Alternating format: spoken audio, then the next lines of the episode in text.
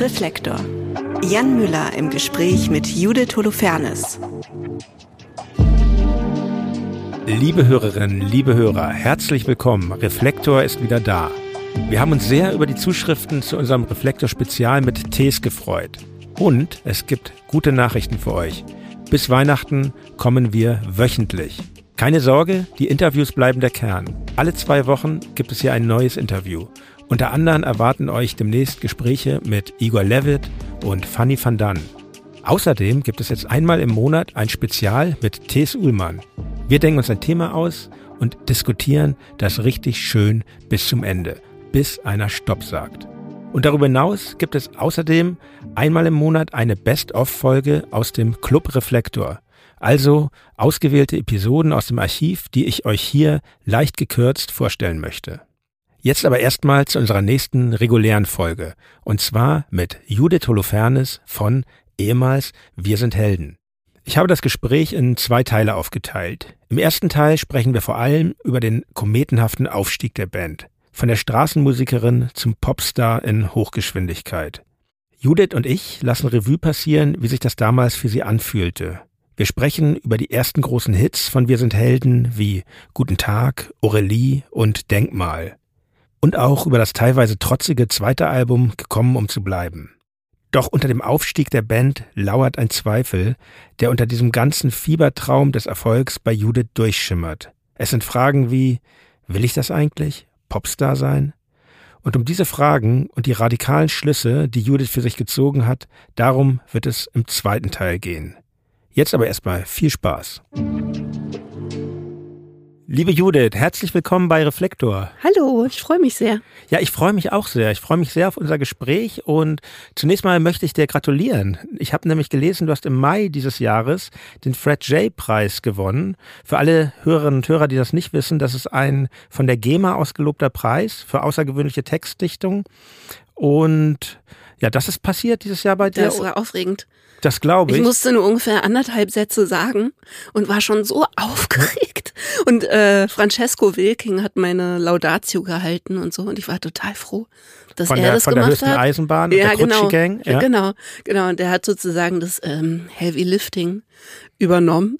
Aber ich war trotzdem so aufgeregt, weil ich gerade gar nicht so viel draußen in der Welt mache. Mhm. Und dann plötzlich in so einem Raum, weißt du, mit lauter GEMA-Mitgliedern Mhm. und so. Warst du, gehst du sonst zu solchen GEMA-Versammlungen? Ich bin ja auch in der GEMA natürlich, aber Mm, nee. äh, ich gehe da auch nie hin. Äh, ich habe jetzt dieses Mal gemerkt, dass irgendwie da lauter Leute mitmachen, eigentlich die ich total mag. Ähm, auch in dieser Jury und so und dachte, ah ja, guck mal, ist da irgendwie eigentlich bestimmt auch nett und so. Aber ich mache Ja. auch keine Jurys und nichts. Also Ja, du hast ein Buch geschrieben, das ist bereits im September letzten Jahres erschienen. Ein autobiografisches Buch, Die Träume anderer Leute heißt es. Es handelt von deiner bewegten künstlerischen Karriere und darüber möchte ich auch gerne in diesem, dieser Folge von Reflektor mit dir sprechen, über deinen künstlerischen Weg, der ja nicht so geradlinig wie bei allen oder bei anderen Musikerinnen oder Musikern unbedingt ist. Und er war ab einem bestimmten Zeitpunkt ja auch ein Weg nach draußen und zurück zu dir selbst. Ist das, würdest Ja. du das so gelten lassen? absolut, ja. Fangen wir doch vielleicht so an. Welche Aktivitäten treiben dich denn jetzt genau im Moment um? Du hast ja einerseits ähm, deinen Podcast. Wir sind ja Mhm. Podcast-Kollegen Ja. auch, nicht nur Musikkollegen, sondern auch Podcast-Kollegen. Salon Holofernes. Und es gibt verschiedene Formen des Schreibens auch bei dir, immer eigentlich, glaube ich. Mhm. Und ich denke mal, Musik spielt doch in deinem Leben bestimmt auch immer noch eine Rolle, oder? Auf jeden Fall. Äh, schon alleine dadurch, dass mein Mann ja inzwischen Produzent ist und äh, wir dann total viel auch natürlich über die Bands sprechen, ne, die er produziert und so. Aber ich mache im Moment aktiv keine Musik, sondern bereite irgendwie so wurstelig, glaube ich, mein nächstes Buch vor. Nächstes Buch schon. Ja. Okay. Und Macht total Spaß. Also ich bin in so einer Art Recherchephase. Es ist ein bisschen schwierig zu beschreiben, was ich mache, ohne es komplett zu verraten. Aber ich ähm, ja, das musst du natürlich sagen, äh, selber wissen, was du verraten willst, aber, Aber ich meine, natürlich bin ich neugierig. Ne? Andererseits, meine Patrons äh, wissen eh immer alles, insofern ist irgendwie auch wurscht. Ähm, also auf jeden Fall besteht meine Arbeit, mein Arbeitstag gerade darin, dass ich wirklich meine ganzen Tagebücher lese. Seit wann hast du dein Tagebuch geschrieben? Von zwölf bis Also im Prinzip jetzt, aber ich muss die nicht alle lesen für das, Mhm. was ich brauche. Wie viel, äh, hast du da so einen eigenen Raum in deiner Wohnung oder in deinem Büro dann mit? Es ist nicht ganz so viel, es ist nicht ganz so viel, wie man vielleicht denken würde, aber es ist schon eine ganze Menge. Mhm. Und es ist wirklich auch so, dass es mir auch nicht mehr bewusst war, wie lückenlos und wie quasi, also sklavisch vor allem, sagen wir mal, von zwölf bis 19 oder so ich da geschrieben habe, also Ja. fast jeden Tag. Wirklich. Teilweise, oder wenn ich eine Woche nicht geschrieben habe, dann war schon so, oh, Und dann richtig per Hand auch? Ist das? per Hand. Mhm. Ich kann so zugucken, wie sich meine Schrift verändert. Ja. Weißt du, wie ich so als Teenager so meine Schrift suche und dann ist Mhm. die ganz rund und dann kippt die so zur Seite Ich, ich suche immer noch meine Schrift. Ist irgendwann habe ich jetzt so eine Phase entdeckt in meinen Tagebüchern, wo meine Schrift total schön ist. mhm. Und ich denke so, hm, warum schreibe ich denn nicht mehr so? Im Moment habe ich mehr so eine Arztunterschrift. Arztklaue, ja, habe Arztklaue. ich auch. Das Mhm. ist, äh, geht am schnellsten. Ja. Und, und dann ist das Projekt, dass du da eine Essenz aus diesen Tagebüchern ja, zusammenstellst? genau. Also ich gucke sozusagen nach bestimmten Sachen. Mhm. so nach roten Fäden, ne, die sich irgendwie durchziehen. Und das macht total Spaß. Aber es ist natürlich auch total intensiv, ne? Und manchmal merke ich dann, ich galoppiere da so durch und lese, weiß ich nicht, sechs Stunden, weiß ich nicht, mein Leben von 13 bis Ja. 15. Und dann merke ich, oh, ich brauche jetzt erstmal einen Tag oder ne, ich muss das erstmal irgendwie Ja, das, arbeiten lassen. Ich habe dann noch teilweise so Mitgefühl mit der kleinen Judith. Ja, das wäre meine Frage. Wie, wie, nah, wie nah ist dir die Judith Holofernes aus der Die- frühen Jugend oder mittleren Jugend oder wie auch immer oder Mhm. die jung erwachsene Judith? Ist das immer wirklich die gleiche Person oder siehst du da auch sehr verschiedene Facetten dann? Also das ist irgendwie ja auch das Spannende, Mhm. finde ich, ne? Dann immer zu gucken, wie viel davon ist eigentlich jetzt gerade noch da. Und es ist schon viel. Also es geht Mhm. mir schon nah. Und ich weiß auch natürlich, wie manche Sachen sich entwickelt haben und wo die hingegangen sind und also im Guten wie im Schlechten. Ne? Man sieht dann natürlich, wo irgendwas angefangen hat, was man immer Ja. noch mit sich rumschleppt. Aber ich sehe immer auch, wie meine Musikliebe angefangen hat und wie mir das so wichtig war Mhm. und wie ich dann die ersten Freunde gefunden habe, denen das auch so wichtig war, weil das war am Anfang nicht so. Da war ich so einsam, weißt du, mit meiner Musikleidenschaft und Ja, warst du da alleine mit? Also, das ist interessant, weil ich, Mhm. wenn ich das bei mir rekapituliere, es gab doch immer so ein, zwei Leute. Ich, Mhm. Musik hatte bei mir, glaube ich, auch viel mit so einem gewissen Außenseitertum zu tun. Ich habe Mhm. leider keine Tagebücher, wo ich das nachvollziehen kann, aber es gab doch immer so ein, zwei Leute, mit denen ich das geteilt habe. die habe ich dann auch gefunden. Mhm. Ne? Und Über die Musik vielleicht. aber auch. so, ja, zum Beispiel, also ich Mhm. habe mit 15 angefangen, weißt du, dann überall so Gitarre zu spielen, halt auf Ja, da möchte ich auf jeden Fall noch mit dir drüber sprechen. Und dann findet man ja die richtigen Leute, ne? Aber vorher, Mhm. also weiß ich nicht, das war einfach sehr inbrünstig und ich glaube, ich habe lange Zeit niemanden gefunden, der da so äh, so lange drüber reden wollte wie ich, Mhm. weißt du, oder so Mhm. lange irgendwie äh, Musik hören wollte wie ich. Und als ich die Leute dann gefunden habe, habe ich natürlich mich an die geklettet, wie Und steht das dann da auch explizit drin, welche, was deine ersten musikalischen Leidenschaften waren? Also teilweise muss ich so ein bisschen rekonstruieren. Das ist Ja. ein bisschen auch so detektivisch, ne? Weil dann Ja. ist mal eine Konzertkarte eingeklebt Mhm. oder irgendeine Textzeile, die ich so assoziativ irgendwo hingekritzelt habe oder so. Und dann kann ich so anhand auch von Freundschaften und so, Mhm. kann ich das, glaube ich, wieder ein bisschen zuordnen. Und dann war zum Beispiel David Bowie viel früher, als ich dachte. Und so. Es gibt hübsche Überraschungen. Tatsächlich. Damals war das ja auch noch gar nicht so.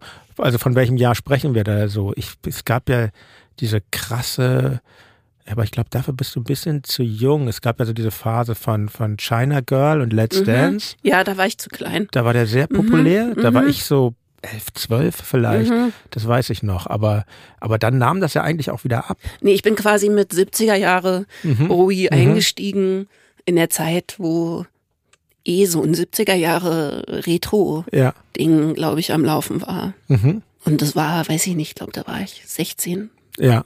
Ja. und hat halt total eingeschlagen. Aber ich stelle aber ich stell mir das sehr intensiv vor, sich so, ich habe das mal gemacht, aber wirklich nur in Bezug auf unsere Band. Wir haben Mhm. 2015 haben wir so ein Coffee Table Book äh, veröffentlicht, die Tokotronic Chroniken und da habe ich unser ganzes Archiv zusammen mit Martin Hosbach, dem Herausgeber, durchgewühlt und wir haben das wir haben uns völlig verschätzt, Ja. wie aufwendig das ist Ah, und ja, diese krass. Arbeit Ah. und ähm, haben wir ja auch gerade gemacht. Wir hatten auch gerade 20 Jahre Reklamation und hatten Ja. dann, haben dann auch irgendwie in allen Archiven geguckt. Das ist verrückt. Das ist total psychoaktiv. Ja, das, das Ja. fand ich damals schon. Oh, also Mhm. ich bin froh, das mal gemacht zu haben und das bin auch finde das auch toll mit dem, dass es dieses Buch gibt. Mhm. Aber nochmal muss ich das nicht haben. Nee. dachte ich. Genau. Und also es ist bestimmt schon eine intensive Tätigkeit, wenn das jetzt Total. so ist ja noch dann noch viel persönlicher. Bei, bei Mhm. mir war es ja nur die Musik. Das ist ja schon abgegrenzt noch Mhm. gewisserweise zum Persönlichen. Ja, bei mir ist es sehr Ja. persönlich. Es Ja. ist auch sehr lustig und es gibt auch Sachen, die so ganz rührend für mich sind, weil ich zum Beispiel gemerkt habe, dass ich als Teenager schon relativ quasi erfolgreich, also für mich erfolgreich, absichtlich lustig war in meinen Tagebüchern. Also die sind Mhm. einfach ab und zu lustig und auch mit Absicht. Meinst du, dass du das damals schon ähm, im Hinblick darauf äh, geschrieben hast? Weil eigentlich ist ja so ein Tagebuch was sehr Intimes, Geheimes, Ja. aber dass du es so geschrieben hast, naja, vielleicht kommt das mal an die Öffentlichkeit. Das ist eine gute Frage. Aber ich war, dafür war ich ein bisschen zu unzensiert. Mhm. Also Mhm. ich habe Okay. ähm, definitiv nicht zurückgehalten. Insofern, ich glaube, es war eher vielleicht wie eine unbewusste Schreibübung Mhm. und hatte schon auch einfach mit meinem eigenen Humor so für mich, ich habe mir quasi selber Witze erzählt. Das ist auch teilweise ist es herzzerreißend und so natürlich, ne? Und dann bin ich auch ganz schlecht drauf und höre immer nur Cat Stevens und muss die ganze Zeit heulen. Ja, das, das ist ja auch ähm, bewegende Musik, finde Ja. ich, und die so eine Stimmung noch intensivieren kann, in der Ja. man eh schon ist. Vor allem mit 14. Ja. Ja, aber, Hm. aber es ist ja total spannend, finde ich. Das wusste ich ja nicht. Habe hab Mhm. ich ja jetzt erst erfahren, dass du jetzt direkt weitermachst, weil ich habe ja nun eigentlich erst vor kurzer Zeit jetzt gerade dein erstes Mhm. Buch geschrieben. Also wenn ich jetzt mal die Tiergedichte rausnehme, sage ich mal, Ja. Träume anderer Leute bezeichne ich einfach mal als dein erstes Buch. Und ich habe das sehr gern gelesen, möchte ich an Mhm. dieser Stelle sagen. Ich, ich finde, das lohnt sich auch für jeden, das zu lesen. Auch wenn man nichts mit Musik zu tun hat, aber für mich war es ja allein schon deshalb interessant, weil ich ja selbst Musik mache und in einer Band spiele und vieles wiedererkannt habe. Ich habe auch Unterschiede gesehen zwischen Ja. deiner Band Wir sind Helden und meiner Band Tokotronic und, und, und wie es euch erging. Uh, finde ich super spannend. Darf ich Ja. dich ausfragen? Ja, klar, wir können das ja ganz offen halten. Aber noch kurz zum Buch. Es gibt, finde ich, sehr lustige Abschnitte, sehr intime Abschnitte und auch wirklich trauriges. Also zum Beispiel dann der ganze Part über deine lange nicht erkannte Meningitis. Das fand ich wirklich hart, aber im Endeffekt gibt's ja doch irgendwie ein Happy End, finde ich. Also ich hatte das ja vorhin schon angedeutet, du bist ja so aus der Musikbranche so ein bisschen ausgestiegen, obwohl die Karriere deiner Band Wir sind Helden ja eigentlich ganz traumhaft war. Ähm, ist dann doch einiges nicht mehr so gelaufen, wie du dir es gewünscht hättest. Das Buch heißt ja auch nicht ohne Grund, äh, die Träume anderer Leute. Bereust du es eigentlich manchmal in jungen Jahren, den Entschluss gefasst zu haben, Popmusikerin zu werden? Das ist eine interessante Frage. Also eigentlich natürlich aus dem Bauch raus sofort überhaupt nicht, ne? weil erstens wir auch wahnsinnig viel Spaß hatten und diese Band ja wirklich genau das war, was ich mir immer gewünscht hatte. Also als Teenager, ich wollte nichts anderes. Das hat sich auch so, sagen wir mal, bis Anfang 20 immer mehr zugespitzt, dass ich irgendwann auch das Gefühl hatte, ich kann gar nichts anderes machen und so. Und ich kann mir gar nicht vorstellen, ob ich irgendwie damit glücklich gewesen wäre, das nicht zu machen. So, ne? Oder irgendwas ganz anderes zu machen. Also es ist ein bisschen außerhalb von meinem Vorstellungsbereich. Aber natürlich habe ich jetzt auch sehr parat, wie schwierig der Beruf sozusagen für die mentale Gesundheit sein kann oder ist einfach. Ich habe übrigens in meinem Podcast mit einer Spezialistin für mentale Gesundheit von Musikern und Musikerinnen gesprochen. Ja. Und das war total spannend, ne? Jetzt mit meiner Geschichte im Hinterkopf hat die das quasi einfach alles mit Zahlen belegt, so, ne? Also Mhm. da bin ich ja überhaupt nicht alleine. Und Ich glaube, sie hat gesagt, 70 Prozent Angststörungen unter tourenden Mu- MusikerInnen. So. Mhm. Auf jeden Fall, ja, genau. Also das wissend denke ich dann schon manchmal, puh, ey, warum musstest du es dir eigentlich so einschenken? Und das Schöne ist zum Beispiel, wenn ich jetzt diese Tagebücher lese und dann aber so wieder in Verbindung damit gehe, wie früh das da war und wie doll ich das geliebt habe, dann ist es auch ganz, ganz versöhnlich. Mhm. Weißt du, dass ich das so, was für eine Stringenz das hat. Es ist für mich total schön. Also nochmal, weißt du, mir selber zu bestätigen, dass ich da nicht auf dem Holzweg war und irgendwie so eine komische Flause hatte und so, ne, sondern das war Dafür halt hast du ja dann doch ein bisschen viel gemacht, auch ja. eine Flause. Ja, Flause. Also jetzt an Tonträgern allein schon, meine ich. ja. ja. es war auch eine total schöne Flause, so, ne, es war auch wirklich einfach eine wahnsinnig gute Zeit. Ich komme jetzt tatsächlich im Tagebücherlesen auch immer näher an diese Zeit. Aber du bist noch nicht da. Ich bin gerade da, wo wir uns so kennenlernen mhm. als Band. Und eigentlich. Es ist ja total gut, dass du das gerade nachliest, weil ich will dich zu diesen ganzen Sachen natürlich ja, befragen. Jetzt, aber da bin ich ja noch nicht. Viel ja, dann fangen wir mal vorher an. Also lass mhm. uns doch mal nach ganz vorne zurückgehen. Du bist ja in Berlin, hier in Berlin geboren, aber mhm.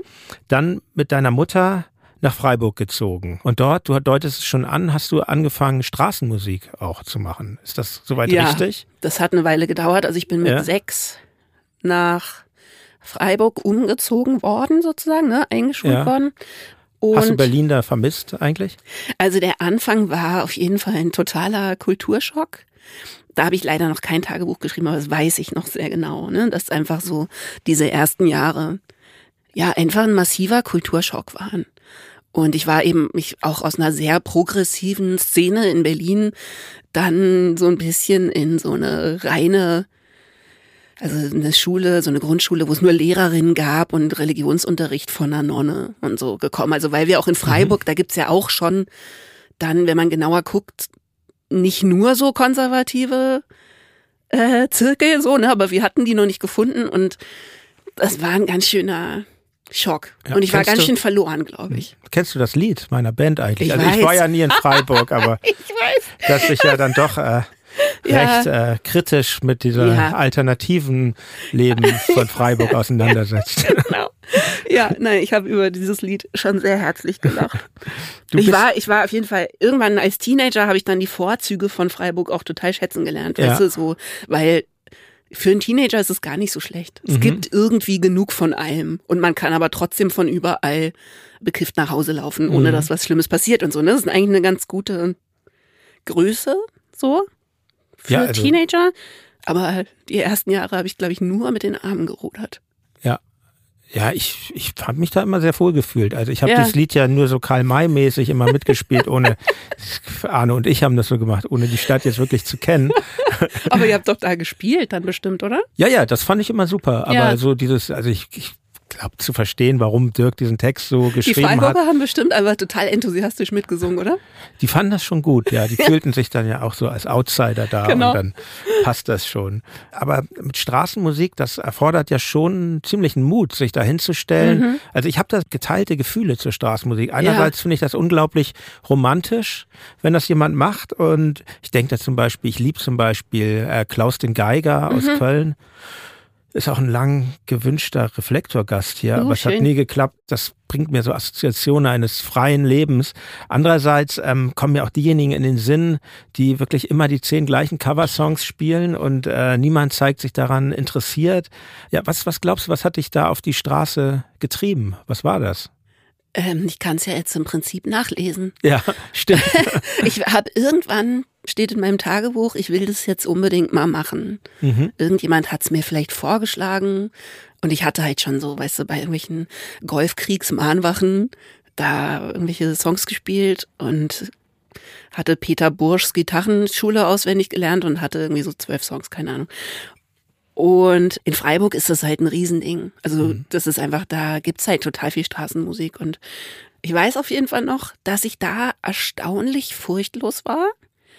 Und ich habe auch nicht besonders sozusagen die Geschmäcker des Publikums äh, bekatert. Ja. Also ich hatte eine Setliste, die habe ich noch, die einfach erstaunlich forsch ist, was so B-Seiten aber, aber du hast schon so. äh, Songs gecovert oder ja. waren das auch schon, du hast, du hast noch keine Songs geschrieben zu der nee. Zeit? Nee. Erst ja. bis, also später habe ja. ich dann die ersten Songs, die ich geschrieben habe, auch da so mit reingemogelt mhm. mhm. äh, ja. sozusagen, aber am Anfang habe ich irgendwie ja, ich war halt so ein kleiner Hippie, ne? So, also Ja. ich habe schon viel Bob Dylan gespielt, aber dann halt immer den Song neben dem Song. So, Mhm. ne? Also ich habe, weiß ich nicht, Going, Going, Gone und äh, Girl from the North Country gespielt und zwischendurch auch mal irgendwas, was irgendjemand kannte.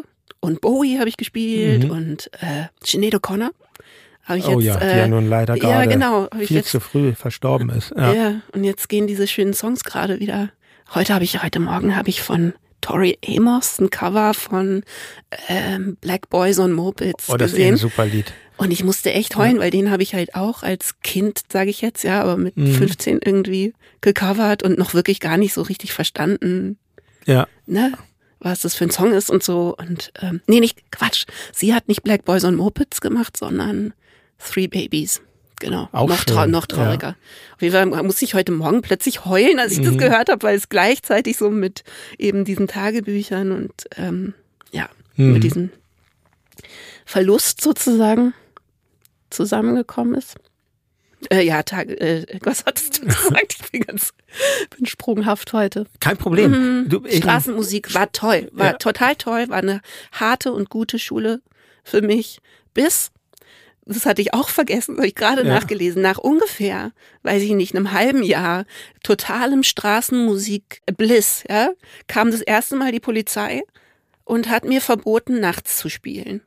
Und dann musste ich nämlich tagsüber spielen. ach, du hast das, du hast das abends. Ich habe das abends wie, so also- in die Dunkelheit hineingemacht und es war immer total schön und so lau und Mhm. einigermaßen ruhig für die Freiburger Innenstadt. Und dann Ja. musste ich nämlich tagsüber spielen.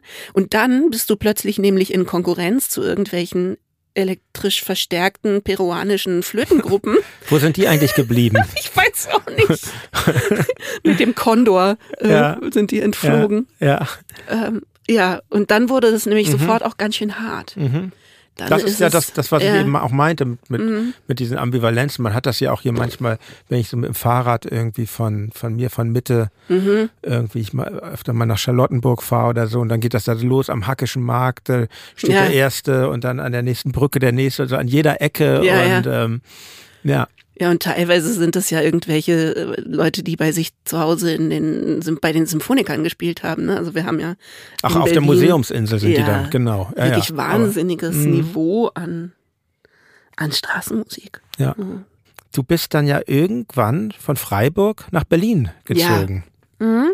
Da war die Straßenmusik aber schon beendet, oder?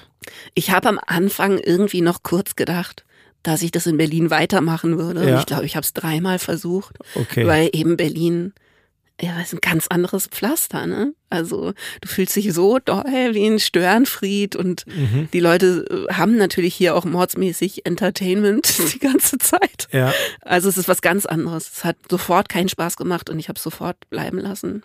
Wir sind jetzt so Ende der 90er Jahre ungefähr. Mhm. Was trieb dich von Berlin zurück? War das äh, der Song meiner Band oder Ja, äh, was, was trieb Ich dich fort aus Gew- Freiburg, Ja. meine ich? Dirk hat, Dirk hat ins Gewissen gesungen. Mm, Also ehrlich gesagt habe ich mich erstmal gewehrt gegen den quasi Sirenenruf von Berlin, weil es so eine Zeit war, wo eben alle nach Berlin wollten und ich glaube, ich hatte so ein bisschen so ein, äh, weiß ich nicht, in Berlin war ich schon Ding und ich wollte, ich wollte erst nach Liverpool zum Liverpool Institute for Performing Arts, weißt du, dieser Schule von, also von Paul McCartney hieß Mhm. es damals immer, ich glaube, der hat einmal ein Band durchgeschnitten. Ja, da gab es diese Akademien schon ein paar Jahre früher als in Deutschland, ne? Ja. Ja, stimmt, Mhm. genau. Und da habe ich so Sommerkurse gemacht, so direkt nach dem Abi. War total verliebt in die Schule und in die Stadt. Und dann habe ich mich nicht getraut, mich für Gesang zu bewerben. Mhm. Jetzt auch nicht total aus reiner Feigheit, sondern weil ich halt innerhalb dieser Kurse mitgekriegt hatte, dass die sechs Sängerinnen aufnehmen. Und dann habe ich mich nicht getraut. Und dann habe ich mich für Enterprise Management beworben stattdessen, weil ich da so einen Studenten kennengelernt hatte. Also das heißt Musikmanagement. so, ne? Und da hatte ich einen kennengelernt bei diesen Sommerkursen, der mir gesagt hatte, du kannst hier sowieso eine Band machen und die ganzen Proberäume nutzen und Ja. auch Gesangsunterricht haben und so. Musst halt irgendwas hier studieren. Dann habe ich mich darauf beworben und dann haben die gemerkt, dass ich nicht zur Managerin geboren bin. Surprise. Das und haben dann, die erkannt. Ah, ja. dann war ich herzgebrochen Ja. und habe den Platz nicht bekommen. Und dann habe ich im Prinzip, ehrlich gesagt, um meinem Vater zu beweisen, dass ich überhaupt nicht tief falle, sofort beschlossen, ich gehe nach Berlin und fange an zu studieren und mhm. habe dann das gemacht. Ja, du hast hier, ähm, äh, was hast du denn eigentlich nochmal? Du hast studiert äh, an der Hochschule für Musik und Theater. Nee, das war dann ähm, Pop, das war in Hamburg ja später. Aber du genau. hast doch hier in Berlin, was hast du denn hier in Berlin eigentlich ähm, studiert? Kommunikation und an der UDK. An der oder? UDK. Mhm, mhm. Und ich dachte eben so ein bisschen, das wäre so journalistisch, ist es auch ganz ein bisschen so, ne? Ja. Äh, Medien, bla bla. Und das ist aber halt wahnsinnig werbezentriert. Und das habe ich sehr schnell gemerkt und habe es dann nicht so inbrünstig studiert. Und ich hatte aber auch tatsächlich ähm, am Anfang sozusagen in der, wie heißt es, wo man hingeht und sich beraten lässt, gefragt, ob man da nebenher was anderes machen kann, was man ernster meint. Mhm. Nämlich Musik. Also habe ich jetzt auch eben wieder in meinen Tagebüchern gelesen, dass ich das offensichtlich schon total wusste. Und dann haben die gesagt, ja, ja, das brauchst du hier nicht besonders ernst nehmen. Sorry, UDK.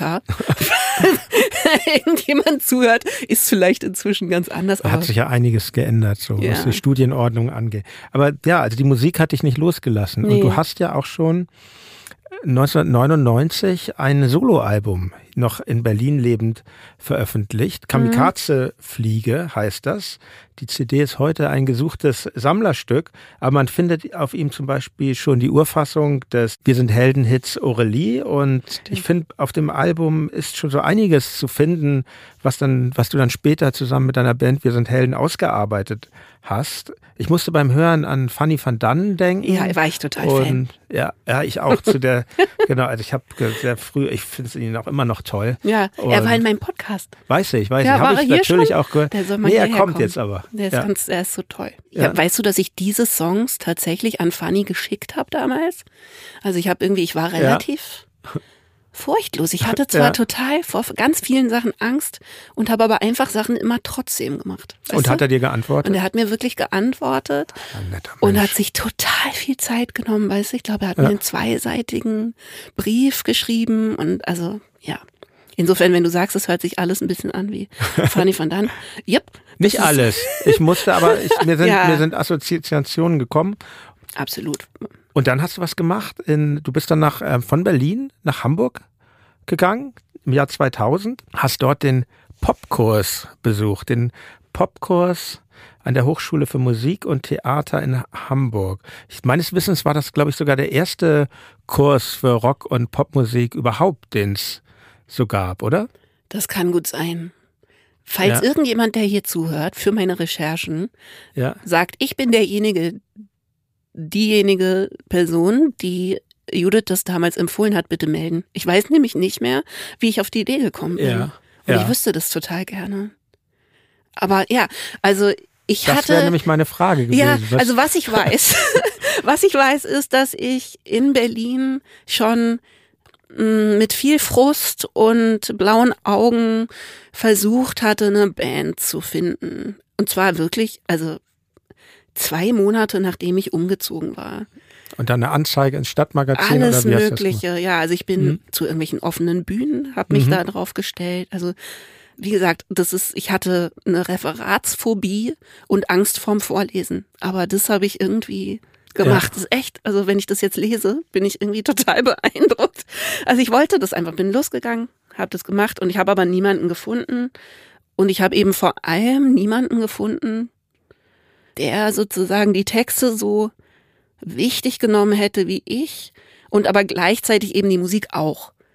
So, ich bin mhm. dann automatisch, weißt du, so ein bisschen in so, dadurch, dass ich auf so Kleinkunstbühnen aufgetreten bin, bin ich eben auch in so Kleinkunst und äh, Kabarett und so. Wo es dann sehr textlastig Zirkel. wird. Mhm. Absolut. Verstehe. Und ja. das, ich fand die Leute auch toll, aber es war total eindeutig nicht das, was ich machen mhm. wollte. Und auch, du hattest auch die Idee Band. Absolut. Damals schon. Mhm. Ja, ich hatte die Ramones im Fernsehen gesehen und wusste, was ich zu tun hatte.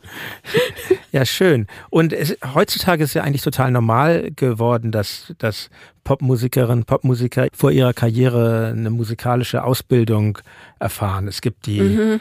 Popakademie in Baden-Württemberg, das BIM-Institut.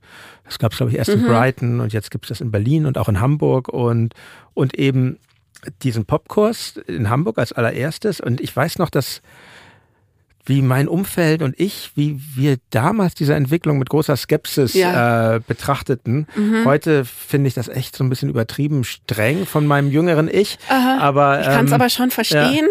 ja, ja, ja.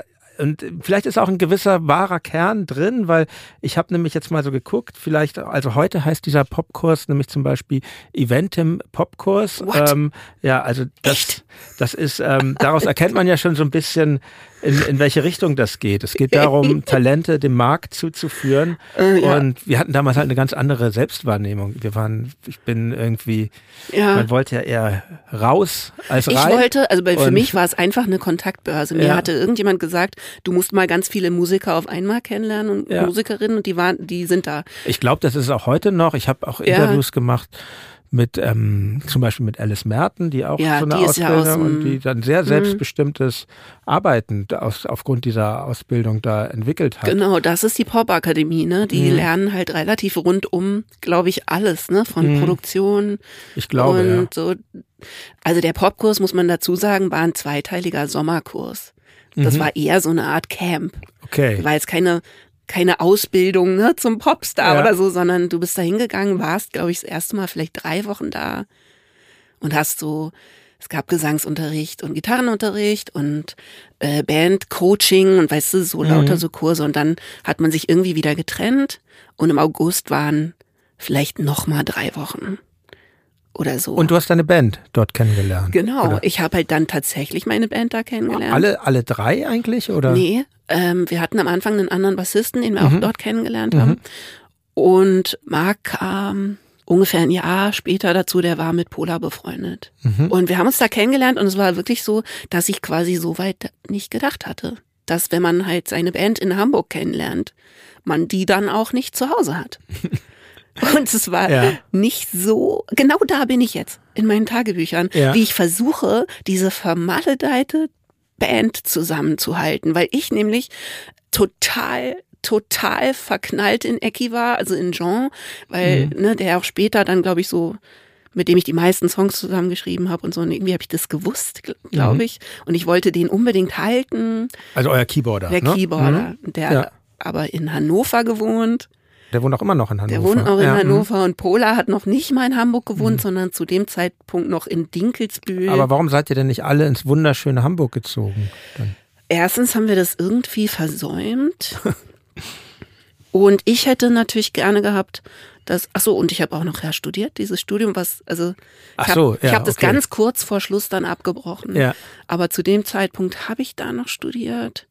Und ich fand natürlich, dass alle ins wunderschöne Berlin ziehen sollen. Und ich glaube, ich fand tatsächlich, und das hat vielleicht aber auch damit zu tun, dass mein Einblick in die Hamburger Musikszene über diesen Kurs war, Mhm. hatte ich so einen Eindruck von der Hamburger Musikszene, der, glaube ich, auch nicht total an den Haaren herbeigezogen ist, dass es eben sehr businessorientiert auch sein kann, zumindest so, ne? Sehr, also dass es so eine bestimmte Musikszene da gibt, die ganz schön zielstrebig. Ich weiß nicht, irgendwas Also hat mich wir auch waren so das mit, nicht. Nee, ihr wart das nicht, das war mir auch klar. Aber ihr wart auch nicht bei diesem Kurs. Nee. Äh, Ja. wär Hamburg ich, ist natürlich- Sonst Hamburg ich ist vielleicht eine- geblieben. Es gibt so verschiedene Seiten. Ich glaube, es ist Mhm. echt schwierig da in Hamburg.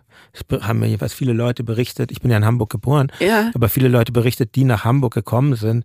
Hamburg empfängt niemanden mit offenen Armen. Und Ja. ähm, das gilt auch, glaube ich, jetzt für die Underground obwohl vielleicht war es in der Underground-Musikszene zum gewissen Zeitpunkt anders, aber dann Mhm. Ende der 90er Jahre war das, glaube ich, schon sehr verdichtet dann und auch Mhm. so ein, auf so ein bisschen, wie ich auch meine Gefühle gegenüber diesen Popkursen ähm, beschrieben habe, dann sehr abgeschottet Ja, gegen alles, ja, ja. was irgendwie vielleicht ideologisch dann nicht ganz so eng war oder Ja, ja. so, ne? Und, und, und klar, diese, diese Karriereseite in Hamburg gibt's natürlich auch. Die habe ich nur nie so Das wahrscheinlich. erlebt. Der, der habe ich mich entzogen. Das war irgendwie so ein bisschen mein Eindruck. Ich weiß auch Ja. nicht. Ich hatte einfach das Gefühl, Es war vor allem auch viel teurer, Entschuldigung, es war viel es war teurer in Hamburg zu leben. teurer, Ne? ja. Das hat sich ja mittlerweile alles angeglichen, aber ähm, ja. genau. Und nee, ich war irgendwie in Berlin sehr glücklich Mhm. Und habe dann versucht eben, es ist auch total süß, weil ich das jetzt eben so lese, wie ich dann wirklich verzweifelt da versuche, diese Fernbeziehungsband irgendwie genug auch von meinen Songs zu überzeugen, weißt du, dass ich dann schreibe ich irgendwie, ich habe hier einen neuen Song, aber ich hoffe, der gefällt denen genug. Das war Wie dann habt ihr denn gearbeitet? Monster, Monster habe Ja. ich da geschrieben. Kannst du mir ein Monster halten?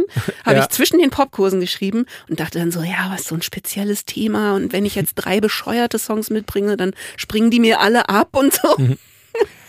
Wie, wie habt ihr denn gearbeitet? Hattet ihr denn irgendwo einen Proberaum oder konntet ihr bei diesem Kurs proben oder? Ja, äh. Also es war total schwierig. Wir haben bei dem Kurs geprobt Mhm. und wir haben dann in Lüneburg bei Stefan, dem ersten Bassisten, Mhm. geprobt. Wir haben teilweise in Hannover bei Jean in so einem Kellerproberaum ohne natürliche Luftzufuhr geprobt und geschlafen. und es war eben wirklich Ja. von Anfang an so, dass immer welche nach Hause mussten oder halt auf dem Fußboden also Mhm. Ja. geschlafen haben. Also ihr hattet So- nie so ein, ein, eine, eine Basis. Nee, So. nee. Mhm. Und Weil ich- wirklich, ich kann das war so- total schwierig. Und eigentlich hat uns dann, glaube ich, gerettet, dass ungefähr nach einem Jahr das dann eben schon so losging, dass wir so viel unterwegs waren, Ja. dass es irgendwie auch egal war. Also so, ne, wir waren eh mehr unterwegs als zu Hause oder Mhm. und ab dem Moment war dann irgendwie auch der Zug abgefahren. Am Anfang hieß es immer noch, alle ziehen dann irgendwann nach Berlin. Ja, ja. Weißt du? Also ihr habt nie in einer Stadt gewohnt. Nee, also doch Pola, mit dem bin ich ja dann irgendwann zusammengekommen. Ja, das ist klar, Und aber nie alle dann- in einer Stadt. meine Aber auch erst nach einem Jahr. Mhm. Also der ist dann nach einem Jahr nach Berlin gekommen. Wo war der vorher? Der war dann eigentlich eben in Dinkelsbühl in Bayern und hat dort Schlagzeug äh, studiert und ist dann erst nach Hamburg. Und dann haben wir eben auch in Hamburg geprobt und ich bin da immer hingefahren und Mhm. er ist mich besuchen gekommen und dann sind wir, ist er nach Berlin gezogen. Ich glaube, haben wir überhaupt, später haben wir dann viel in Berlin geprobt. Aber eigentlich bis zum Schluss, also nee, bis die Kinder kamen, haben wir einigermaßen paritätisch so im Kreis rum geprobt. Wie wichtig ist Proben überhaupt für deiner Meinung nach für eine Band? Nervigerweise irgendwie wichtig. Ja. Aber ich bin, äh, sagen wir, ich bin jenseits von dem Punkt, wo ich behaupte, dass mir das Spaß macht. Mhm. Ich habe ganz viel mit Musikern, ich sage jetzt Musiker, weil es einfach immer alles Jungs waren, Mhm. äh, zusammengearbeitet, die da auch so einen Fetisch mit hatten. Also auch später noch so im Solo, ne? Und irgendwie, ich glaube, ich habe lange so ein bisschen behauptet, dass ich das auch total fühle. Ja. Aber in Wirklichkeit ist bei mir das, das Wichtige, was passiert, ist irgendwie, wenn der Song entsteht, das ist so, wo meine größte Leidenschaft drin ist und dann tatsächlich die Produktion und so. Und Mhm. dann, wenn ich ganz ehrlich bin, ist es eher so und dann muss man das auch noch irgendwie proben. Ja, ist doch Ja. völlig legitim. Also Ja. im, Pro, im Studios mache ich wahnsinnig gerne. Ich, ich habe auch immer lieber Songs, und das haben wir so gemacht, am Computer weitestgehend entwickelt. Also was ja nicht heißt, das muss man ja für Hörer vielleicht Mhm. erklären. Das heißt ja nicht, dass keiner ein Instrument spielt. Nur, dass eben nacheinander entsteht und im Grid. Wie man so Mhm. Genau, genau. Mhm. Und ich habe das eigentlich immer am liebsten gemacht in einer Zweiergruppe oder höchstens zu dritt Mhm. Am Computer. Und ich glaube auch, weil es dann langsamer geht und weil ich das im Proberaum ähm, oft so tendenziell so ein bisschen schauti finde. So, dass Du, ähm, der lauteste setzt sich durch, oder? ja, wie? oder Mhm. der schnellste oder so, ne? Und ich Mhm. manchmal das Gefühl habe, man kann besser hinhören, wenn man nicht auch noch gleichzeitig irgendwie.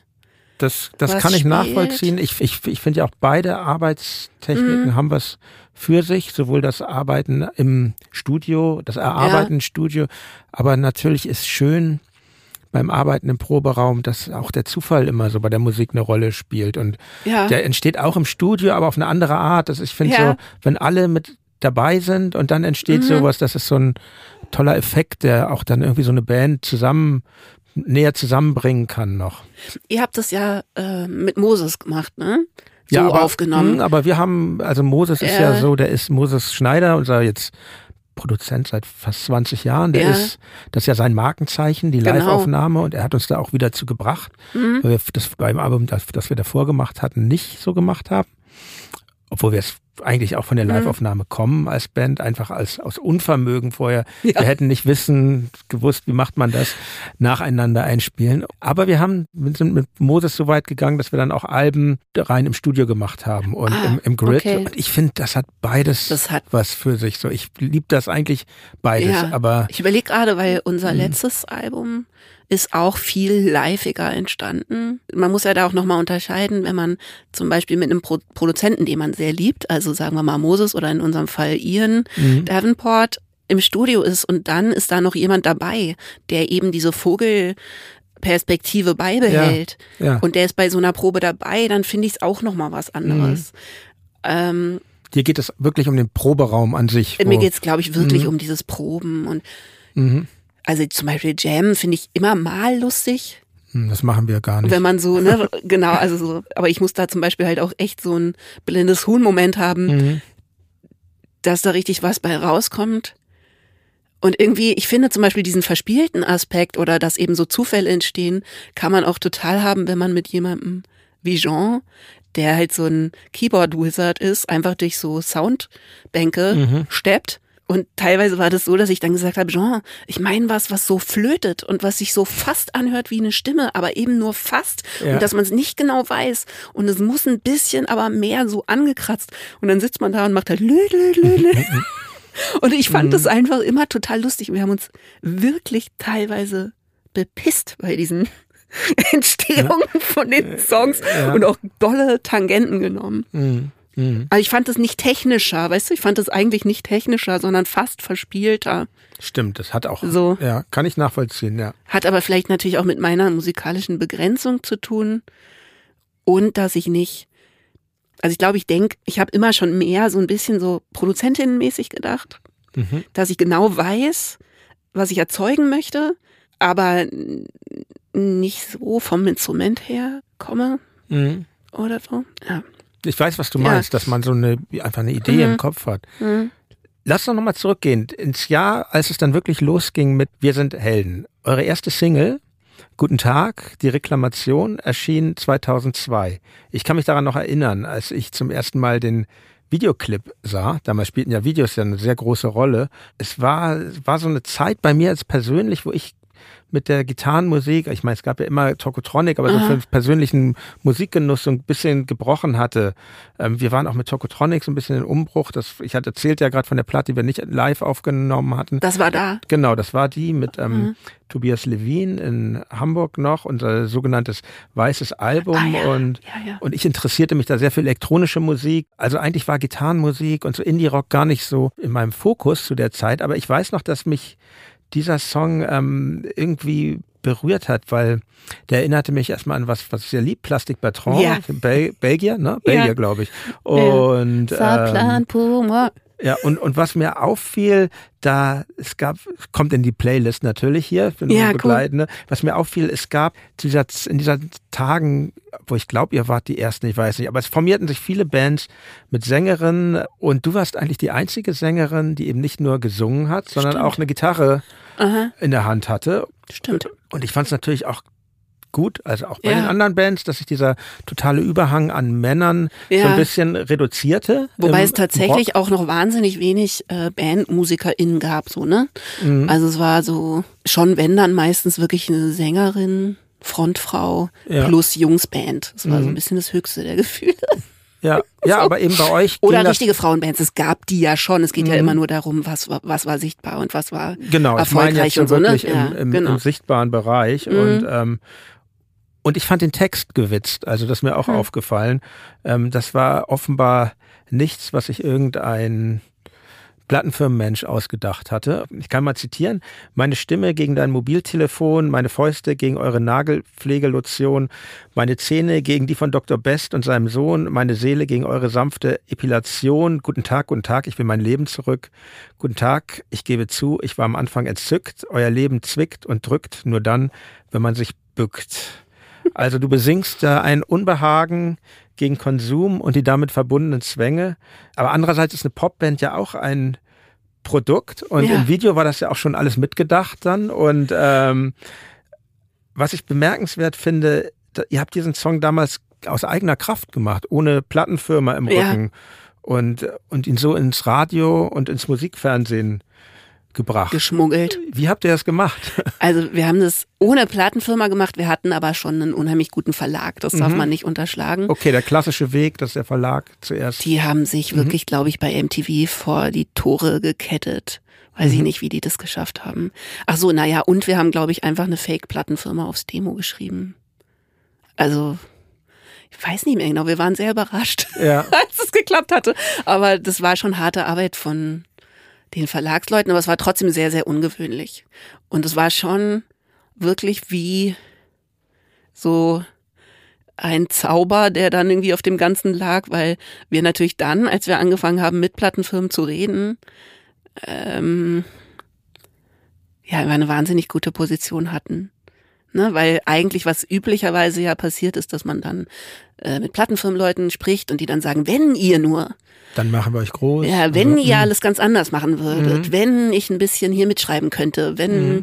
wenn ihr ein bisschen die quietschigen Sachen rauslassen würdet und so. Und das war bei uns irgendwie, der Zug war halt abgefahren, weil mhm. wir immer sagen konnten, äh, aber läuft schon im Radio. Ja. Und das war wirklich einfach, ja, das ist sozusagen unsere ganze Bandlaufbahn auch nicht mehr weggegangen. Mhm. Weißt du? Das war so wie so ein Narren, wie so ein Freischein. Ja. Das war echt cool. Also nicht, dass später nicht ab und zu jemand zaghaft versucht hätte, da irgendwie einzuwirken, aber die Verträge waren dann nicht so, dass jemand hätte einwirken können und so. Also es war einfach. Aber ist es nicht gut. irgendwann so? Also aus anderen Gründen machen wir das auch sehr ja. selbstbestimmt. Glaube ich zumindest. Wer weiß, ja. ob es wirklich so ist.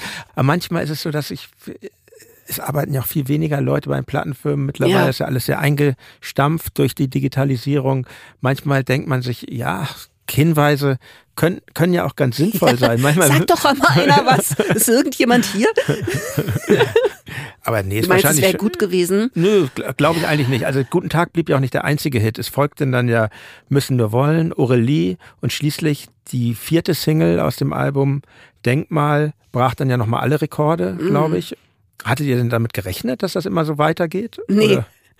Äh, ich weiß nicht. Wir haben ja überhaupt nicht also das Komische ist, das stimmt ja beides. Man hat überhaupt ja. nicht damit gerechnet und man hat von nichts anderem geträumt. So, ne? mhm. ne? Also mhm. natürlich wollte ich das. Und trotzdem ist es dann viel schneller gegangen und viel gründlicher. Also ich habe jetzt gerade in meinem Tagebuch nochmal gelesen, ja. dass ich geschrieben hatte, eigentlich wäre so Stereo-Total-Level wäre eigentlich geil. Das macht bestimmt Spaß. Mhm. So, ne? Das ist quasi genau gerade das habt ihr dann ja sehr berühmt genug, um ja. Spaß zu haben und so, aber nicht so, dass es halt irgendwie schwierig wird. Und da war ich keine Ahnung 23 und habe mhm. das halt schon geahnt, ja, dass es ein Wohlfühllevel von Erfolg irgendwie auch gibt. Also hattest du auch Angst vom Erfolg oder? Mhm. Ich weiß nicht. Ich glaube, ich hatte zu Recht halt einfach so ein bisschen Angst vor davor, dass es sich verselbstständigt und mir war von Anfang an wichtig, dass ich mit was Erfolg habe, was ich halt hundertprozentig gut finde. Und ich hatte eher so konkrete Ängste, dass irgendwas schief geht. Also, dass es mir irgendwie weggenommen wird. Und mhm. ich glaube, so weit denken kann man gar nicht, oder? Wie, wie sich das anfühlt, wenn man irgendwo erkannt wird oder so. Das war außerhalb, mhm. irgendwie, das kann man sich, glaube ich, nicht so richtig vorstellen. Das ist irgendwie so ein leichter Thrill, aber nichts, was mit realer oder? Ja, ja. Äh, Lebensrealität zu mhm. tun hat. Aber ich wollte das schon. Ich hatte schon immer so Fantasien, ne? Aber gleichzeitig natürlich hatte ich irgendwie auch Angst.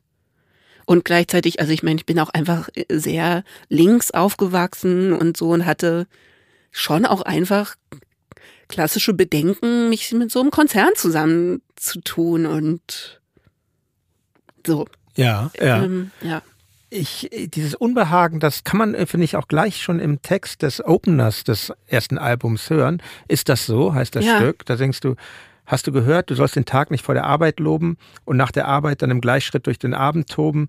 Willst du für immer weiter zappeln zwischen nichts und oben? Fühlst du dich aufgehoben? Sag, fühlst du dich aufgeschoben? Also da hast du ja schon eigentlich die Erwartungshaltung, die durch so einen Plattenvertrag evoziert werden, ja schon, schon reflektiert. Und das ist aber total interessant, weil ich habe das damals gar nicht so ja. auf den Plattenvertrag, glaube ich, bezogen, obwohl ich damit total recht gehabt hätte, ja. sondern eher so auf eben so 9 to 5 und Mhm. quasi Muggeljobs, ne? Ja. Und hätte, glaube ich, eher gedacht, dass mich die Musikkarriere davor rettet, jemals so leben zu Mhm. müssen. Und ich glaube, meine große, sagen wir mal, Kommerzenttäuschung, die dann irgendwann kam und dann auch in dem Buch ne, verarbeitet Mhm. ist, war tatsächlich eher das, dass ich dann irgendwann gemerkt habe, Moment, ich singe die ganze Zeit diese Lieder über irgendwie die Fetischisierung von Arbeit und ähm, keine Ahnung, ne, irgendwie eben so Verweigerungsfantasien. Mhm. Und was mache ich? Ich arbeite mich zu Tode. Und aber das ist, glaube ich, interessanterweise was, was ich nicht geahnt hatte, Ja, ja. dass ich das so anfühlen könnte. Und das fühlt sich ja lustigerweise auch erst dann so an, wenn man nicht will. Wie meinst du, wenn man nicht will? Also ich habe das Gefühl, so wie sehr man in so eine Maschine eingebunden ist, merkt man erst in dem Moment, wenn die Maschine nicht mehr genau das macht, was man möchte. Mhm. Und am Anfang war ich halt einfach, äh, war ich total enthusiastisch. Und was wollte ich machen? Ich wollte touren, ich wollte, ich wollte das alles machen, Mhm. was Habt dazu ihr ja hat. Haben wir alles gemacht. Wie bescheuert haben wir getourt und so. Und ne? sehr erfolgreich. ja, es hat auch total Spaß gemacht. Wir haben Festivals gespielt und so. Ihr Ne? habt dann ja sogar recht bald, glaube ich, äh, Rock am Ring geheadlined. Da seid ihr, glaube ich, Ja. eingesprungen für, Für Linkin Limp Park. Limp Bizkit. Linkin Park wollte ich jetzt sagen. Entschuldigung, diese ganzen New Metal Bands. Ich verwechsel sie alle Das immer. war total, ich meine, das Konzert selbst war dann total toll, aber als die Anfrage kam, habe ich geheult, weil es mich so überfordert hat, weil Mhm. es so zu früh war, war auch faktisch einmal. Aber wie war denn das Konzert dann? War das gut oder war das dann auch zu viel? Das war so ein bisschen, wie ich mich bei meiner Fahrprüfung gefühlt habe. Also kompletter Tunnelblick Mhm. Und irgendwie über den Seitenstreifen heizen. Aber es war schon gut. Und Trotzdem den Lappen bekommen. Nee, äh, Fahrprüfung nicht, nee, aber nee, es war das Konzert war dann erleichternd, weil ich wirklich so Angst hatte, weil wir auch quasi Drohmails bekommen hatten, dass Leute, also Limp Bizkit Fans, das Geile war, dass halt Rock am Ring auch noch sensibel quasi angekündigt hatte, dass sie einen gleichwertigen Ersatz für Limp Bizkit gefunden haben und das fanden nicht alle Limp Bizkit Fans. Ist ja schon eine etwas andere Musik, muss man den Limp Bizkit Fans auch zugestehen. Muss man ihnen zugestehen. Und dann, ich weiß nicht, wie alt ich da war, 24, Ja. keine Ahnung. Und dann kam halt, ne, dass sie uns mit Zeug bewerfen würden und Ist aber nicht passiert. ist nicht passiert, war total. Ist ja, waren, die Gitter sind ja auch viel zu weit weg, dass die da überhaupt ja, treffen waren können. Metalheads, Metalheads in Kutten, die zu Aurelie getanzt haben Ja. und war wirklich total pießig und schön. Mhm. Aber war ein großer Sprung. Aber das war dann wahrscheinlich schon so eine sehr glückliche Zeit, nehme ich mal an. Ja. Ich meine, ich konnte vom ersten Album habt ihr eine halbe Million Tonträger verkauft. Das Ja. war ja auch noch vor, vor den totalen Einbruch. Ja. Und ihr hattet, wie ich annehme, da ihr diese glücklichen Bedingungen hattet, auch Ja. keinen schlechten Vertrag. Ja. Ähm, also das muss doch dann schon eine sehr, Es hat total Spaß gemacht. Ja. Und ich meine, es ist natürlich auch so, ja, es hat sowas Rauschhaftes, ne, weil das eine Zeit ist, in der dann quasi jedes Mal, wenn du deinen Mail-Account aufmachst, also deinen Mail-Eingang aufmachst, halt irgendwie nur gute Nachrichten kommen Mhm. und so, ne? Also so was Schlaraffenland-mäßiges. War Mhm. irgendwie hatte ich das Gefühl, kommt immer noch einer drauf. Kommt Mhm. immer noch irgendwie, ne? Kommt immer irgendwas, wo Und- du denkst, warte mal, warte mal, warte mal. ja, entschleicht sich nicht irgendwann so eine Skepsis ein? Das kann doch nicht jetzt immer so weitergehen, oder? Ähm, das kann ich dir genau sagen, wenn ich meine Tagebücher bis dahin gelesen Ja, habe. okay. Nee, aber eigentlich will Ja. ich bis dahin gar Ja. nicht lesen. Ich will jetzt bald mal Schluss machen. Aber komischerweise nicht. Doch, weißt du was? Weil Mhm. fürs zweite Album habe ich ja dann eigentlich genau diese Befürchtungen zu einem Song gemacht. Und zwar ähm, gekommen, um zu bleiben. Mhm, mhm. Und da ist ja die, da ist die Zeile drin, ihr sagt, the höher they come, the harder they fall. Mhm. Und das war für mich so eine Art Voodoo, den Song zu schreiben. Es hat total geholfen, weil natürlich war das da. Ja. Natürlich war das so im Augenwinkel, das sagt dann auch ständig jeder. Hier, na, schwieriges zweites Album, Knickknack und so, ne? Mhm. Und summt so überall. Und ich war irgendwie immer relativ gut darin, also in anderen Sachen bin ich ganz, ganz schlecht darin gewesen, mich abzugrenzen und bin es immer noch. Aber ich konnte immer meinen Songwriting-Prozess und so, ja, irgendwie das Herz von dem Ganzen für mich ganz gut beschützen. Und irgendwie habe ich dann sozusagen gesagt, pff, schreibe ich gleich einen Song drüber Mhm. und dann ist das irgendwie erledigt. Ja, wirkt, wirkt äh, weiß ich, ich kann mich noch erinnern damals, wirkt ein bisschen, der, schon der Titel wirkt ja ein bisschen trotzig eigentlich. Ja, absolut. Und ja, ähm, ja, und es gibt dann noch einen Song auf dem Album, ja, der mich ein bisschen gewundert hat. Zuhälter heißt der. Oh ja. ähm, äh, das möchte ich gerne schon. noch mal draus der zitieren. wenn einzige Song aus meiner Vita, auf den ich nicht mehr stolz bin, glaube ich. Ja. Also ihr schickt unsere Lieder auf die Straße in zu engen Ach nee, Hosen. Quatsch, ist gar nicht Zuhälter, Nee. finde ich immer noch okay. Okay, super. Ich mal. jetzt kein- Welcher wäre es denn gewesen? Ach, sprechen wir nicht drüber. Sollen die Leute selber rausfinden. Gut. Liebe Hörerinnen, liebe Hörer, Zuschriften bitte Genau, an die. E-Mail-Adresse in den Show Notes. Nee, Zuhälter finde ich immer noch gut. Das thematisiert ja auch eigentlich dieses Verhältnis zum Musikbusiness. Ihr, Ja. schickt, ihr schickt unsere Lieder auf die Straße in zu engen Hosen, in billigen Posen. Sie sollen ihre Runden drehen, mit den Kunden gehen und wir sollen verstehen. Aber ich, wer, Das ist das kälteste Gewerbe der Welt. ja, aber wer, wer ist denn das eigentlich, der eure Lieder so Ja. schlecht behandelt hat? Nee, ich meine, das ist eben ja, gar nicht passiert. Ihr wart ja auf der Höhe des Erfolgs Ja. und ähm, alle haben euch geliebt. Plattenfirma bestimmt auch, weil ihr gut Ja. verkauft habt. Ja. Was, was, was war das für ein Unmut?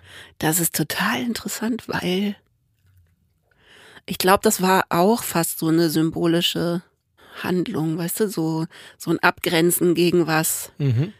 Äh, oder mir was verbitten, was eigentlich gar nicht stattgefunden hat. Und auf der anderen Seite, wie gesagt, oder kurz ausholen, also Ja, in dem, wenn man mein Buch gelesen hat, dann kann man ahnen, dass ich halt eben mit dieser kommerziellen Seite auch meine Probleme hatte.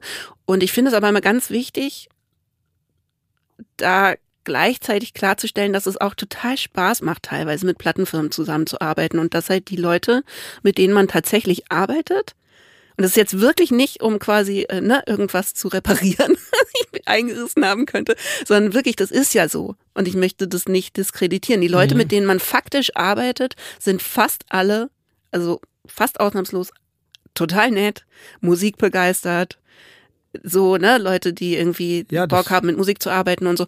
Und du hast selten, nicht nie, aber du hast Mhm. selten diesen Typen vor dir stehen, der sozusagen dieser klassische Plattenfirmen-Bully ist. Habe ich auch gehabt, Mhm. aber äh, selten. Und eigentlich macht das total Spaß. Und gerade wenn du Erfolg hast, dann sind alle voll auf deiner Seite. Du bist das absolute goldene Kind. Die Palmen am Eingang verneigen sich, wenn du die Tür öffnest. Alle freuen sich. Und trotzdem glaube ich, dass man eben schon subtil merkt, dass da eben diese Maschine dahinter ist und du das einfach spürst, dass der Konzern eigentlich zu Unilever gehört, die eigentlich Windeln verkaufen und der Plattenfirmenzweig ist vielleicht der ungeliebte äh, Aushängeschildzweig, der vielleicht zugemacht wird, weil Musik eh nichts taugt. Keine Ahnung, so, ne? Aber ich habe das Gefühl, du merkst diese Wucht oder ahnst die schon und die zeigt sich eben erst dann, wenn du nicht mehr entweder nicht mehr so erfolgreich bist oder nicht mehr so viel irgendwas machen willst oder nicht mehr so regelmäßig Alben rausbringen willst oder ne, in irgendeiner Form halt nicht mehr so toll funktionierst. Und in dem Moment zeigt sich das ja erst, dass du doch eigentlich ein Produkt bist, Mhm. wo gar nicht in Frage kommt, dass das nicht ne, irgendwie ab, Ja, abliefert. ja, so, ja. ja. Ich verstehe, was du meinst. Ich glaube, auf meiner Band lastete auch, ich glaube, wenn man jetzt eine halbe Million Platten, Alben verkauft, ist das natürlich auch ein ganz schöner Druck, ja. der entsteht. Ähm, den hatten wir natürlich so nie, weil ähm, wir Mhm. Ich meine, weißt du, was bei uns schon passiert war? Das Hm. muss man vielleicht dazu noch sagen. Wir hatten gesigned mit im Prinzip dem, was jetzt City Slang ist. Mhm. Mit Christoph Ellinghaus. Das war ursprünglich derjenige, der uns gesigned hatte. Das ist ein totaler Indie, so Ja. In- Indie-Koryphäe eigentlich so, ne? Hoffentlich hört er zu, er sei gegrüßt an dieser Stelle. Hallo Christoph, hallo. Und ähm, wenn man irgendwie mit einer Major-Plattenfirma zu tun haben will, war das der wirklich dankenswerteste, tollste Einstieg. War, es war alles total super. Die Leute, mit, die mit ihm gearbeitet haben, alles total super. Es ist eh alles dann durch solche Personen abgefedert. Eben. Wir haben ähnliche Modelle gehabt damals, ja. Ja, und dann ist aber irgendwie in relativ kurzer Zeit eben schon was Klassisches passiert, nämlich dass die zugemacht wurden. Mhm. Und dann waren wir nämlich plötzlich richtig bei der großen Plattenfirma. Dann waren die nämlich plötzlich alle weg. Mhm. Und dann hat die ehemalige Chefin von Prada die Emi übernommen Ja. und so. Ne, also da haben wir dann so mitgekriegt, wie Mhm. Es war ja im gerade. Wandel sich Mhm. das alles das befindet man, das und so. muss man, ja. das muss man den Hörern und Hörern vielleicht sagen. Das war genau diese Zeit 2002, 2003. Ich kann mich erinnern, das waren die Jahre, wo die Krise wirklich losging Ja. und wo Genau. jetzt mal vielleicht, wenn man auch mal auf die andere Seite geht, wo auch Mhm. alle Leute in den Plattenfirmen gearbeitet Das haben, die da Pro. Produktmanager Ja. oder A&Rs waren, die hatten halt alle Angst um ihre Jobs. Wir kamen da irgendwann rein und dann saßen die da alle und haben Stellenanzeigen angeguckt. Ja, und die, die, und natürlich sorgt so eine Angst auch dafür, dass sich niemand jetzt mehr gerade macht für die Künstlerinnen und Künstler, sondern eher Aha. versucht, seinen Job zu retten, würde Ja. ich mal denken. Und das ändert die Stimmung.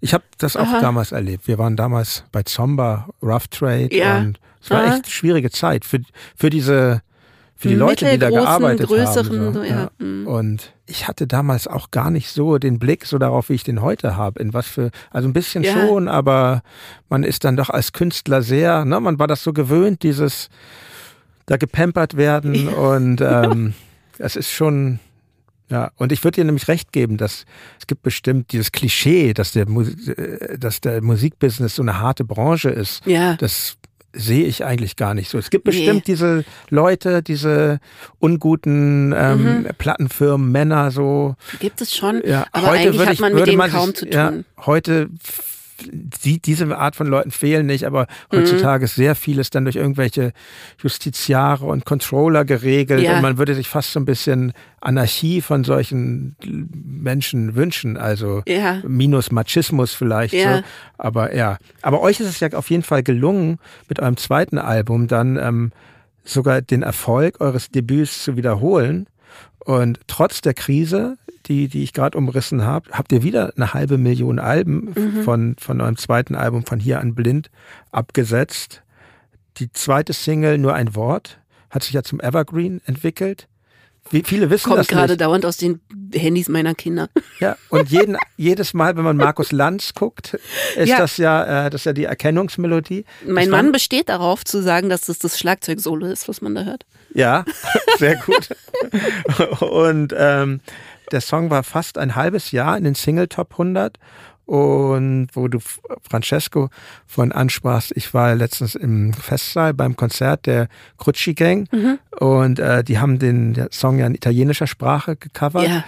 Schönes Lied, finde ich. Ähm, Mhm. Und da, da merkte man das auch wie im, im Saal äh, die Stimmung nochmal nach oben ging, Ja, weil das halt cool. echt ein krasser Hit ist. Ähm, Dazu gibt es ein schönes Video, finde ich auch, wo ihr das ähm, alten Film von Bob Dylan, Subterranean Homesick Blues, paraphrasiert. Also ich finde, ihr habt viel richtig gemacht in der Zeit. Hm. Und Ich dachte damals auch, ah ja, bei denen läuft ja alles Läuft. gut. Und, und das Album von Hier an Blind war auch ein halbes Jahr in den Charts. Wie war denn die Zeit? So, Hattet ihr euch dann so akklimatisiert mit dem Leben als Popstars? Oder, Das war immer noch total toll. oder war das immer noch Das dieser Rausch einfach- vom ersten Album, der ja, so durchging? irgendwie, irgendwie schon. Es hat einfach immer noch total Spaß gemacht. Und Mhm. wir hatten auch immer so viel Spaß so mit den Videos und damals gab es ja noch diese krassen Videobudgets und Ja. wenn du dann eben noch so viele Platten verkauft hast, dann durftest du unglaublichen Quatsch machen mit deinen Videos, der einfach total viel Geld gekostet hat und also wir hatten so stundenlange Video-Meetings, weißt du, wo wir dann uns sonst was ausgedacht haben und immer gedacht haben, mal gucken, ob wir damit durchkommen. Wobei der ähm, nur ein Wort Dreh der unaufwendigste war, also der war, der hat dem Regisseur Peter fast das Gehirn, glaube ich, explodiert. Das ist auch so eine. Uncut-Nummer, oder? Ist eine Uncut-Sache Mhm. mit Rückwärtssachen und Mhm. der ist wirklich fast durchgedreht. Aber wir hatten tatsächlich zwei Takes. Ja. Und dann sind wir abgehauen, weil es angefangen hat zu regnen. äh, nee, aber wir Ja. haben, weiß ich nicht, äh, eben diese Zeichentrickgeschichte Mhm. Gemacht für von hier an blind und das Tanzvideo, so ein, so ein 30er Jahre Tanzvideo für gekommen, um zu bleiben Mhm. mit Das Tanztruppe und auch, ja. Choreografie und Mhm. irgendwie, das war definitiv noch total die Schlaraffenlandphase. Mhm. Und wir haben auch angefangen, ein bisschen im Ausland zu spielen Wo denn da?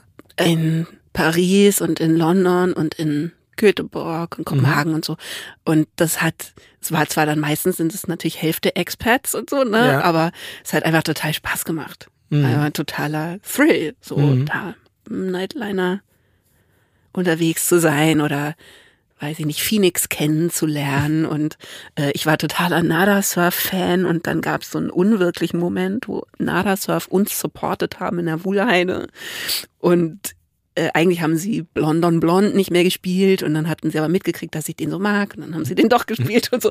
Also es war auch immer noch so eine Zeit mit lauter so magischen mhm. Momenten. Und ich weiß noch, Marc, der war ja quasi Nachzügler, der war erst nach einem Jahr dazugekommen und ähm, hat sich, glaube ich, bis zum Schluss so ein bisschen reingeschlittert gefühlt. Und der stand immer auf der Bühne bei diesen Festivals und kam dann immer zu einem und hat gesagt, Band geholt. Und das war so das Kürzel für Ich liebe dich, du hast mich in die Band geholt. Ja, das ist ja schön. ja, ja, war ja. schön.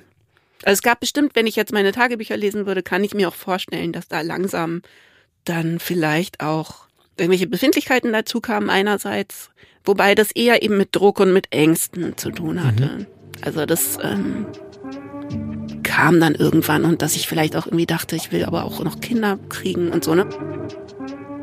An dieser Stelle, an der die Karriere von Judith und Wir sind Helden sich wie das Schlaraffenland anfühlt, machen wir einen Cut. Die Zweifel über das Popstar-Dasein sind bei Judith hier bereits sehr präsent. Die Band wird noch zwei Alben aufnehmen, doch die Trennung zeichnet sich bereits ab. Sie wird Judith in eine Krise führen, in der sie sich komplett neu erfindet. Das alles in Teil 2 meines Gesprächs mit Judith Holofernes, das auch bereits online ist. Vielen Dank fürs Zuhören bis hierher. Euer Jan Müller.